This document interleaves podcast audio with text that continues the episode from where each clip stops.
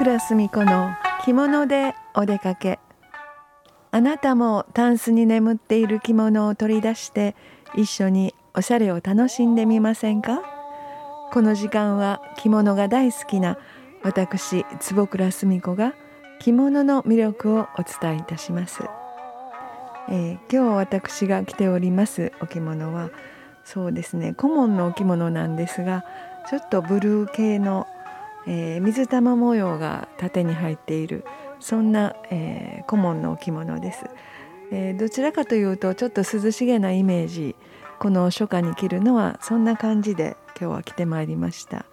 そして、えー、帯は博多帯なんですが、えー、春菊春の菊小菊の織りがされております。でこの帯を選んだ理由はえー、とっても晴れやかな黄色があるんですがこの着物のブルーとバッチリ同じ色が入っております。それで今日はあの同色同系色でコーディネートをしてまいりました。そして、えー、帯締めは白でちょっと涼しげにこの初夏の印象を、えー、持つために白の帯締めで引き締めてみました、えー、皆さんもこの5月に入りますと、えいつも出てくるのがもう5月暑いし一重でいいんじゃないですかって、えー、衣替えは、えー、6月から昔の暦で、えー、もう温暖化になってるので5月から一重にしましょうよと、えー、よく言われます、えー、先日も何かお茶の世界の、雑誌「炭鉱のっていう雑誌だったかなそれで、えー、お茶の先生がお家元が、えー、何かもう5月は一重を着てもいいっていう、えー、エッセイですかね何かメッセージをされたようで、え話題になっておりましたが、え私もその暑い時期はわざわざその暑い合わせを着てっていうことはないとは思います。それはもう、え気温に合わせて、え着る人が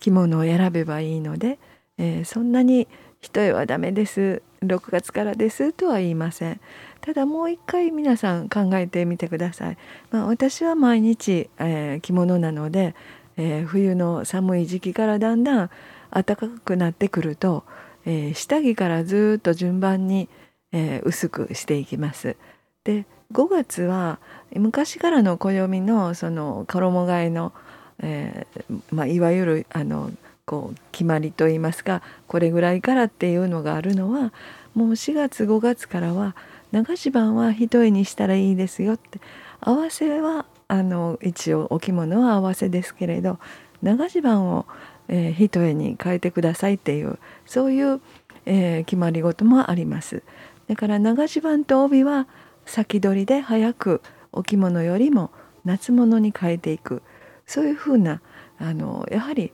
何ていうか季節感を表すけれどあの下着から変えていくと見えないところで涼しく変えていくっていう。なんかそこに奥ゆかしさも感じるしああの1枚長襦袢を薄くするだけで随分軽くなりますし涼しくもなります、えー、そういうことが多分皆さんはたまにしかお着物をお召しにならない方がもしかして合わせのお着物を着られる時5月でも合わせの長襦袢をお召しになってたり、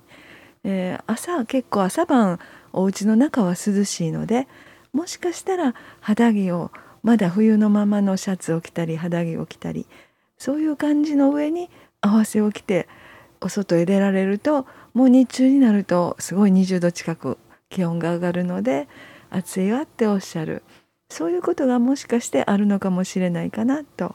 えー、思っております。まあ、もちろんあのああもう20度超えると絶対一重でいいですし、まあ、その一重のお着物もまだ裏をつけたら合わせにもできるそんな、えー、一目見たらこうまだ合わせかな合わせを着ておられるのかなっていう感じの一重をお選びになったらいいと思います。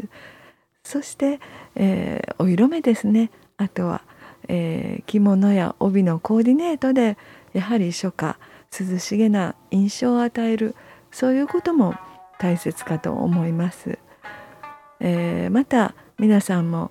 えー、お着物をぜひもうこれでないとダメって言われるともう着ていくのが嫌になるわっておっしゃるので、えー、ぜひ楽しんで自分の体調に合わせて、えー、人への時期合わせの時期それから7月8月の夏の薄物の時期それぞれ楽しんでいただいたらいいと思います。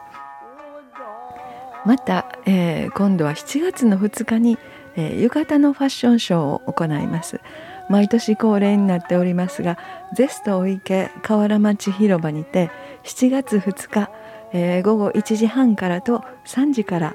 えー、浴衣のファッションショーを開催いたします、えー、モデルさんもただいま募集しております。観覧も無料ですのでぜひおいでください。お相手は着物大好き坪倉澄子でした。